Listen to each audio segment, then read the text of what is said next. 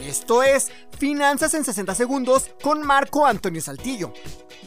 Seguro que has escuchado cientos de veces la frase haz crecer a tu dinero, pero ¿qué es exactamente lo que debería hacer para que mi dinero genere más dinero?